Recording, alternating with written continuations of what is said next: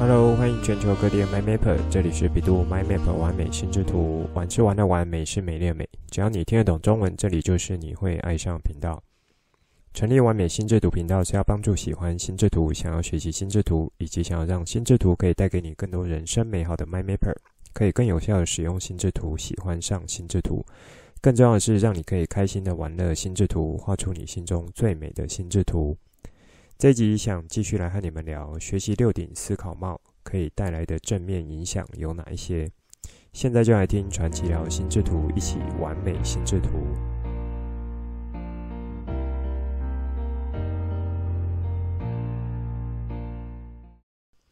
上周有提到说，在脸书文章分享部分呢，原本打算隔一两天就上线，没想到还是延后了好几天。不管如何，这一周的脸书文章分享。已经把想要带给大家的内容上线了，有兴趣的 MyMapper 再去看一下。这篇文章主题是在讲分类技巧中找出心中那一把分类刀，因为当你有个分类的依据，才有可能对于后续的处理有个依循。在图文书内容的呈现，我是用比较简单、生活化以及大家比较好理解的方式。实际上要将这个能力用得好，需要累积许多的练习。我在 EP8 是在聊关于分类技巧更多的内容，如果已经忘记或是刚加入的 MyMapper，就可以再回头去听。这边我做一下简单补充：分类刀，也就是分类项目应该怎么挑，如何用才可以用得好。之前有提过，分类是影响着世界运行一个蛮重要的核心关键。如果你可以把这个技巧用得纯熟，会对你之后在理解事物，或是整理资料，或甚至在做一些啊、问题判断或是决策分析的时候，都会有很好的帮助性。那如果目前你的身份是学生或是学校老师，最简单的练习方式就是你可以尝试把班上的同学来进行分类。这时候你就可以想看看有哪一些分类的方式，可以很快的帮助你把一个班二十到三十位同学做出分类来。可能呢，你就会从学生的外观、五官，或是体型、发型、服装、身上配件，或是说学生的内在等等各的角度去做一些发想。这些抓出来的分类项目，就可以是你的分类刀。比如说，你可以用男生、女生这样子的性别来做区分，或是说用长头发、短头发、高矮胖瘦，也可以用有没有戴眼镜。或是有没有戴手表，或是说常穿的是短裤、长裤还是裙子，还有穿的鞋子颜色等等的。另外呢，也可以像是呃把同学的座号一到十为一个组别，所以呢就是零啊、呃、没有零，就是一到十号是一个组，然后十一到二十是一个组等等的。如果你还记得分类的原则，就是说分类是没有标准答案的。而是依照当下要协助你去处理资讯的角度来加以设定，找出最适合的分类项。那么这一个分类项呢，也就是这把分类刀一刀切下去，如果说一边切出来的是比较大，另外一边切出来的比较小，这样子就会有可能造成后续在处理资料上的一个困难性。那我继续用上面这个用班级学生分类来做举例。比如说，你用长头发、短头发这样子来做划分，发现说长头发其实有三分之二占了二十个，短头发只有三分之一占了十个。那当你这样子分下去之后，你就会发现这样的分法可能实际上效果是没有那么好。好，这边我说没有那么好，其实还有一个更深层的原因的，因为如果是放在学习的角度，当资料分类完之后，是要帮助你去进行学习。那以及还有记忆的，如果你还记得在讲记忆那几个单集的时候，我有提到一个名词叫做记忆宽度，你就会了解到，其实记忆宽度这件事情呢，也是会影响着我们在理解事情和学习事情上面的。那不只有在学习上面，一般的事情处理其实也会有这个记忆宽度的限制。所以如果你在呃，在帮你把这个资料进行做分类的时候，没有先去考虑好这把刀子它的一个特性，然后就用它的一个分类角度切下去的话，你可能就是取了一个没有那么好的分类项目了。那么，当把这些资讯都分类完，你就会觉得说，哎，好像有分和没分差别不会到那么大。聪明的 MyMapper 们还记得记忆宽度是什么吗？如果忘记了，就可以回头去听我在聊记忆术相关的几个单集。记忆宽度呢，就是一般人在没有受过特别训练情况之下，对于没有特别经过整理的资讯，大概会是落在七加减二这样子的一个范围，也就是落在五个到九个之间。每个人会有状况的不同，因此依照这个原则呢，你的分类项目，就是说你要找的那一把分类刀，也可以有这样子的效果，会是比较好的。好，所以这就是我在节目中时常有说的，呃，心智图法规则和原理其实是不会太难的，但是最难的地方是你有没有很扎实去把这些基本功去做磨练。就很像有些人他觉得说听完分类技巧原理，觉得说诶很简单呢，那就是找个可以把这些分类项目去做分类就好啦，哪有那么难？好，可是真正难的就是你每一次碰到资讯形态，或是要面对处理的事物，样貌都是不同的。而且有时候呢，有一些这个要处理的事情，可能还有好几层的复杂度牵连在里面。这时候，如果你的功力不够，你可能找出来的分类项目或是分类刀，就只有呃，这是比较锁定在表层。因此呢，你就是把表层的东西切一切。可是，对于比较底层或深层的东西，其实是无法去切到那么细致的。那么这样子就会去影响之后你再去使用这些资料的完整度了。好，不知道目前在收听完美心智图频道人有没有男生或是女生是有当兵经验的？在早期呢，部队里面当兵，为了管理最小的单位就是单兵，就是一个人。那三个人呢，就是为一伍。会有一位伍长，三伍呢为一个班，会有一位班长；三个班为一个排，会有一位排长。然后三个排就可以成一个连，有一个连长。如此呢，一直呃是这样子一层一层上去的。你就可以想成这也像呃这个一串粽子一样，几个绑一起是一串，然后几串又再绑一起变成更大串。每一个层呢上面都还会有一个节点，这样子的概念。这样子当。老板要做生意或做买卖，就知道说拿哪一个节点是多少数量，他就一次就知道可以拿多少。好，那其实不止在部队中，在企业单位或是学校组织，也都是会有类似这样子一层一层往上，然后设一个类似像节点，也就是一个分类角度的。那为的是什么？就是要去做好分层的管理和负责。所以，当你用这个角度来想的时候，不也就是从心智图法它的一个分类技巧来去套用的吗？好，这算是在开头，那就是从我这次分享的心智图 po 文所衍生出来，想再和你们分享东西。因为呢，我觉得分类技巧真的是蛮重要的一个关键，会很频繁的出现在我们日常生活中。如果你可以善加利用这些思考概念去。呃，加以去帮助你发现啦、啊、辨识或是应对，甚至是利用你在平常的一些日常活动，不管是考试也好、学习也好，或是解决问题，那么我想你都会有一套相对有系统和架构的处理方式。那这也算是在上一集有和你们聊到说，学心智图法带给我正面影响，其中的一项就是分类技巧这一个部分。那也算是我持续有在使用，然后也有融入到日常思考活动中的一项核心技巧。好，那这一集呢，想来和你们聊一下学习六顶思考帽带来的正面影响会有哪一些？不知道大家还记得六顶思考帽每一顶帽子的角色和功能吗？如果今天马上要你来做一场六顶思考帽的操作，然后让你来主持这个会议。你可不可以很顺利的就去启动这些思考呢？或是说可以很流畅的去戴上不同帽子，还有脱下帽子？除了自己可以很流畅的去穿脱帽子之外，可不可以也很顺畅的去引导在座的其他人，也同样可以很顺畅的穿脱帽子呢？这个可以让你先想一下，也算是一个小小的考验。一路跟着学习过来，听过来，MyMapper 有没有这个把握，可以独立去操作一场小型的六顶思考帽活动？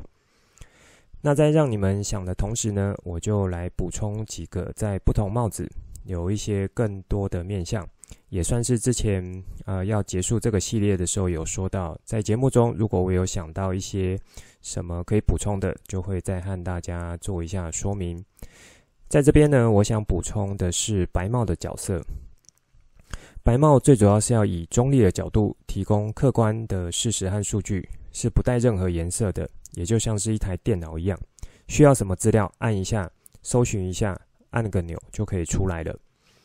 不过我们人类呢，毕竟不是电脑，而且也有天生俱来的认知上一些偏误，这在前面几集已经有和大家聊过了。因此，很有可能当下你是戴着白帽，是要在做收集资料的工作，可是不见得会有这个相对客观的事实和数据的。诶，说到这里，有没有 MyMapper 们有一点被我搞头晕了？不是说我在节目中和大家讲，白帽就是要负责提供和找出客观事实和数据的吗？怎么我这边又说白帽提出来的不会是客观事实和数据呢？那这样子在做六顶思考帽活动的时候，不就是没有意义了吗？好，如果你可以这样子想，那我要恭喜你，因为表示你有发现到说，这个白帽设计的背后，其实也会有一些受到人类大脑原始特性的影响，进一步呢去造成一些判断上失误，或是造成这个资料提供不够完善的地方。虽然这可能是个很小的误差，可是如果你可以注意到这一点。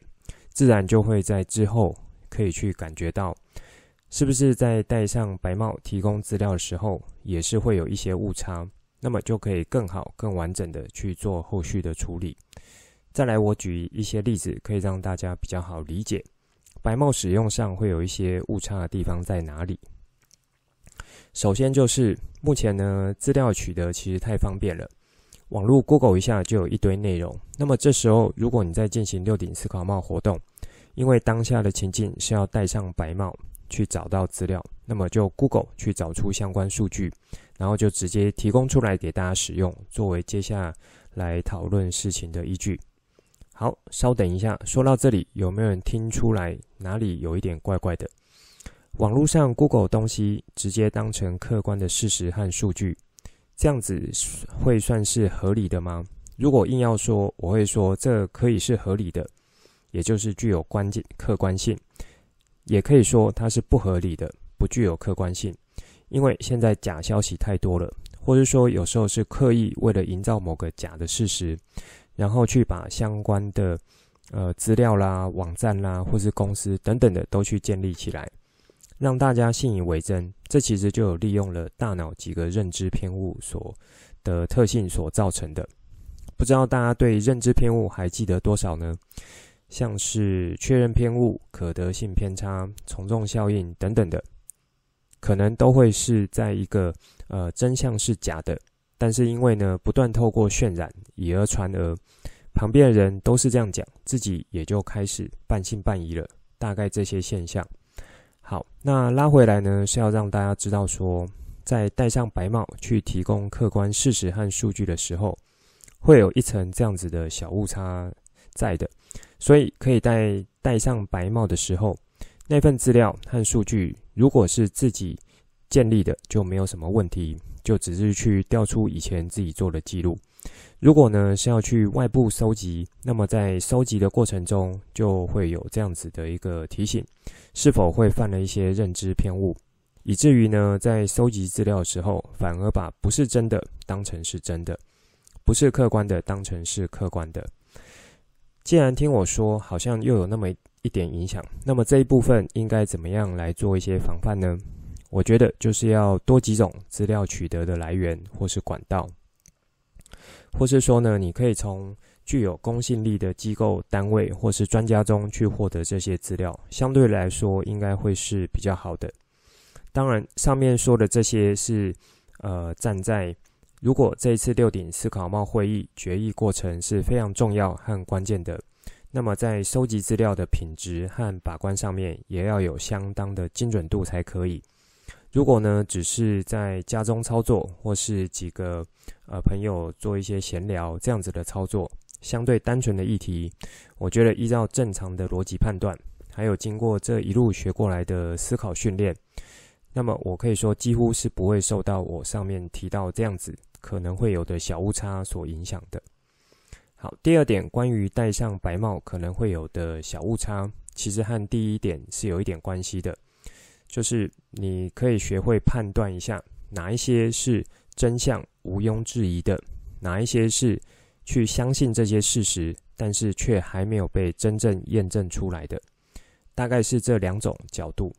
好，这个是第二点的部分，在这边我提供一下自己会去用上的判断方法，怎么样来去判断这两个部分。那这也是我这几年在采用的。帮助我去做一些厘清和区隔的一个准则，这不一定是完全正确，只是我自己呃会比较这样子用。那是什么呢？就是说我会用这样子的一个事实或是真相，它是不是有经过科学的验证？如果有，那这就算是真相；如果没有，或是说到目前呃还不是很完整的数据，可是大家都去相信它。那我就先把它分类到是事实。这边我再做一些展开，比如说前几集和大家聊到丹尼尔·康纳曼这位心理学家，他最重要的成就就是成去证明了人类并非理性这件事情，尤其是在做经济决策的时候，大脑所显示出来的运作，并非是真正理性的，往往是非理性去占大多数。像这样子的观点，因为在科学上是有了实证。我就会把人类并非是理性的，或者说人类在进行经济相关决策的时候，并非是理性的，去作为属于真相的客观数据。可是你要知道，在二十年前或三十年前，很大一部分的经济学家，那些世界上顶尖的经济学家，甚至是作为国家制定政策的经济学家，都是以人类在进行经济活动的时候会是理性这样子的前提。去做假设，然后去设计相关的政策或制定相关的经济活动。因此呢，在经过几次带有一些毁灭性的经济风暴之后，大家才算有点醒过来说啊，原来人性就是这么回事。好，那这算是一个例子，就是从人类是否回理性这样子的角度来举例。那这部分你也可以去看看。在生活周边或是自己的日常生活中，有没有这样子类似的例子？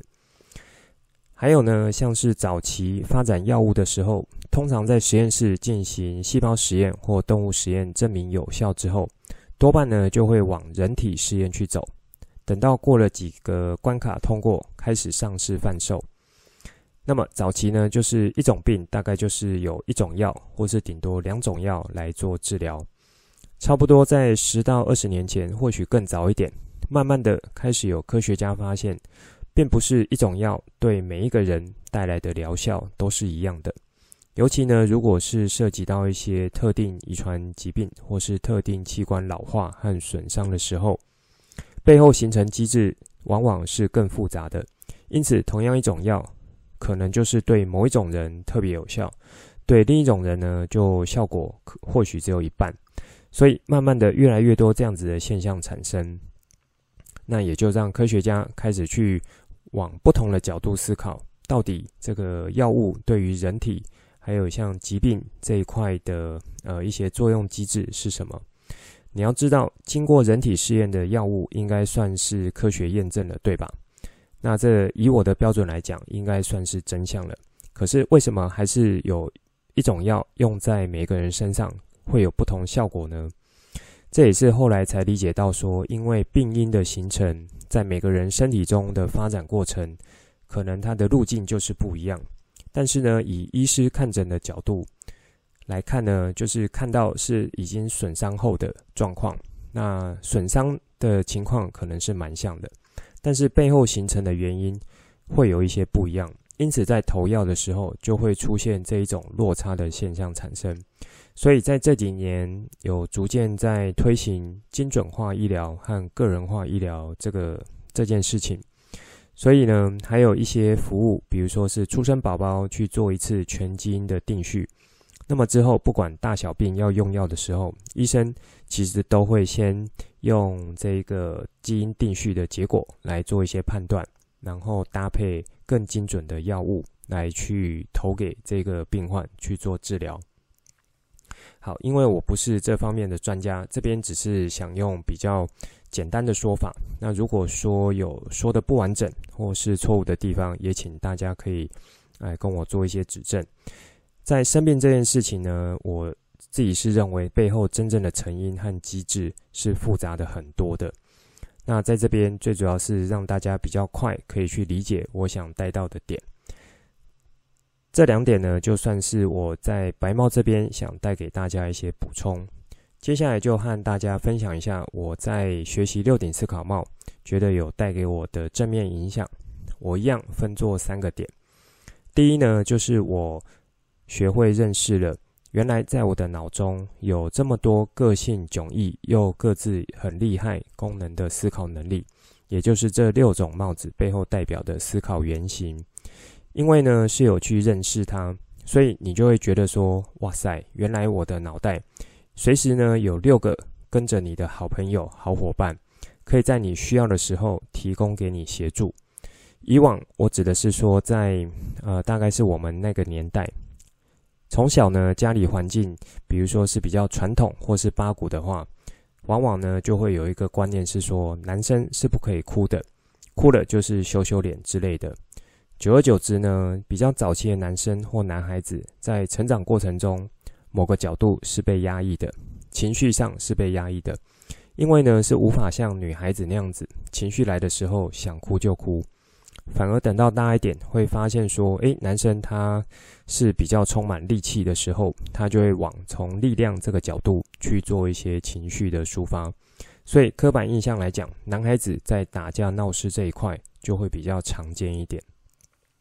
好，那这算是在我们这一代有一些比较共同，然后我认为从小在人格养成过程中没有受到那么好的处理所累积下来的东西。因此呢，当我逐渐接触六顶思考帽，这个是可以用扮演角色的方式，把各种思考面向当成各自独立，而且是平等去对待。所以，当有情绪思考出来的时候，就会知道说，诶，那时候是自己戴上了红帽，不必觉得害羞、丢脸或是不好的，因为在适当的时机去戴上红帽也是必要的，可以让属于情感、情绪、直觉或是预感方面的思考想法。来表现出来。其实呢，不瞒大家说，我在小时候也还算是个爱哭鬼。即使长大了呢，也好像蛮容易，因为看到一些感伤或感动的事情，会不自觉去眼泪泛眶或掉眼泪。我还记得和我老老婆呢刚交往的时候，两个人最先开始会哭的人其实是我。现在回想起来，还真是蛮好笑的。但是我现在不会觉得这个有什么。因为呢，或许我的大脑在天生的特性，就是在红帽这一块角色功能是比较突出的或比较强烈的。那么透过学习六顶思考帽呢，就可以蛮好去调控这些出场顺序，甚至在必要的时候，我可以让我自己去戴上红帽，去享受红帽带给我的一些功能，然后把它发挥到最大。从这个角度来想，不是更好吗？好，再来第二点，就是因为学习了六顶思考帽，你可以在各种思考的出场顺序上面，或是说调控能力，可以变得越来越好。你就可以理解成说，当认识了各种不同角色，这些本来就是你的特质。那你认识它之后，你可以更上一层楼，去学会怎么掌控、调控这些不同思考角色的出场顺序和时机点。这很像我在有一集聊六顶思考帽的时候有举例，原本脑袋中的这些思考就很像是一群野马，野马呢是无拘无束、不受控的，听起来是很自由自在。可是当碰到什么事情让这些野马暴走的时候，就很有可能是会形成一场灾难的。因此，六顶思考帽可以想成是去学会控制这一群野马的缰绳。你可以说让这群野马往左，他们就会往乖乖的往左；往右呢，就会乖乖的往右，等于就是被驯服了一样。那么在迪波诺先生的书中，他是以音乐指挥家这个角色来做比喻，就是说可以控制这个大脑中像这一群脱缰野马一样的。我自己个人是更喜欢这样子的比喻，因为指挥家就是要去指挥各个角色，然后呢是有功能各异却又身怀绝技的演奏者，共同去演奏出一首很棒的曲子。让整个乐团呢是非常和谐的这样子的一种交响乐，所以往指挥家的这个角度呢去想的话，我觉得是更好的。那在演奏的时候，整个乐团音乐该轻的时候就轻，该重的时候就重，可以独奏的时候呢就让它凸显出来，然后合奏的时候又可以互相的搭配协调，这些其实都可以呃去因为指挥家的功力。然后很仔细、很精准的去调整和调控每一位在场的演出者。那么到目前为止，我自己认为我有到了这样子的境界，也就是说可以去蛮好去调控自己大脑不同呃思考面向它的一个出场时机点或是顺序，觉得说在脑中的各种思考帽功能是可以去蛮协调的去呃这个。表现出来，那甚至有时候是可以同时戴上两顶帽子，或是戴上不一样的帽子，一起来发挥功能。好，最后第三点呢，等于是说，当自己可以把自己的大脑思考像个音乐指挥家进行指挥之后，接下来你还可以去带着身边的人，或是影响着身边人，让他们也做到自己的思考指挥家。这一点，我可以说，目前我算是在进行中。包含我在做完美心智图频道，我觉得也就是在实践这一个点，也就是说和你们分享，我也希望说是可以同时，呃，可以产生一点点影响力，让你们觉得说，诶，可以慢慢的成为自己的思考指挥家。之前在节目中我有提到和分享，在自己家中呢，有时候会带着孩子做一些操作，那当然操作议题不会是非常大或是复杂的。就是一些生活中的，或是比较简单的。那我的角度是说，至少让他们知道，原来平常在思考上面是有这么多不同面向的。那么，当看待一些事情，或是说自己遇到困难的时候，那能不能先把这个思考做一些拆分，然后调整一下出场的顺序，接着可以让原本的僵局或是困难去比较好做到化解。或者说，原本有僵持不下的局面的时候，可以透过这样子思考的调整，让大家在沟通上是比较处在同一个频道上面的，不会各说各话。那么当下只有一直在表达情绪面，这样子其实并没有去帮助于事情的解决或发展。好，因为这一点呢，我自认为说也还在学习中，因为毕竟原本自己操作是可以很顺利。或是说要去上课，企业上课，那因为是有老师、学生身份，那种想要学习的动机也比较强。那么我觉得效果也相对是好一点的。可是呢，在自己家中，或是说当身份是像亲人啊、朋友，就是没有一个比较从外部特定立场来定位每个人角色的时候，执行的难度会比较有好。有一句话是这么说：亲人的相处和沟通，有时候呢是最没有温度的、最赤裸的，因为就是相处久了，不少时候都会认为对方已经知道了自己想要做什么，或是说也知道自己底线在哪边。那自己呢也知道了对方的一些表现模式，但是就是这些原本既有的框架，去框住自己的一些思考面向。所以呢，让在最需要做理性沟通的时候，却往往做不到这样子的理性沟通。因此，我也才说这部分呢，是我持续还在努力中的。那么，我也有发现说，虽然说，呃，不能说已经非常成功，可是有获得一些正面的一些回馈了。好，那这些部分呢，也算是呃我在六顶思考帽的学习上面有获得的。比较正面的影响，当然也期待自己在这部分可以越来越上手。最后呢，这一周脸书 po 文的部分就是开头提到的，我想用不一样的图文创作方式来表达心智图法，也希望呢可以让初学者或是想要重新认识心智图的 My Mapper 有新的认识角度，进一步呢去喜上喜欢上心智图，爱上心智图。好，以上就是这一集想分享给大家内容，最后帮大家整理一下这一集的重点。一开始和大家聊一下分类这件事情，就像一把切蛋糕的分类刀，可以用哪些角度和方式去做选择。比较详细部分可以回头去听 EP 八的单集。在这一集，我是举一些例子，很快帮大家做一些补充。接着是带到在六顶思考帽中关于白帽，在这一集呢，我也提供了两个小补充。由于目前资讯取得越来越便利。那么，当你戴上白帽的时候，可以怎么去确定你是有完整执行白帽的角色和功能呢？所以我有提出来说，呃，在白帽思考上面会有的一些小误差，那有举一些例子，以及可以怎么来看待和调整。再来就是带到我从六顶思考帽学习带给我的正面影响有哪一些，我一样是提供三个角角度，你也可以理解为三个层次。等于是说，从认识六顶思考帽，可以各自独立拆分之后，接着呢，就可以晋升为指挥家的角色，去指挥这些不同帽子，指挥着自己的思考。最后呢，除了当自己的思考指挥家之外，也可以尝试带着其他人，那包含像家人或是亲人，或是说在外面呃上课的学生，都可以成为他自己的思考指挥家。好，我也觉得说，包含在做这个节目的时候，我也像是在呃进这个第三个阶段，就是尝试去带给大家，让你们成为自己的这个思考指挥家。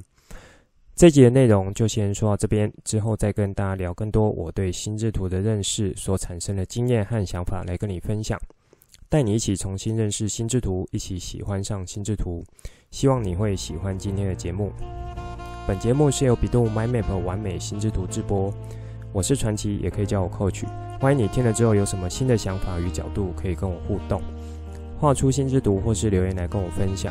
节目单中附上官网、脸书还有 LINE 社群资料，以及这一集我想和你分享的心智图作品。